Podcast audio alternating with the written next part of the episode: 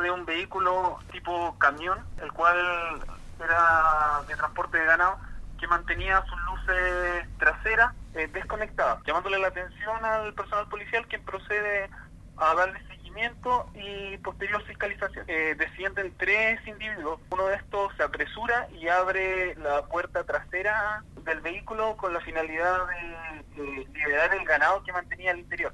Personal policial se percata de esta situación y procede de inmediato a la detención de los tres individuos.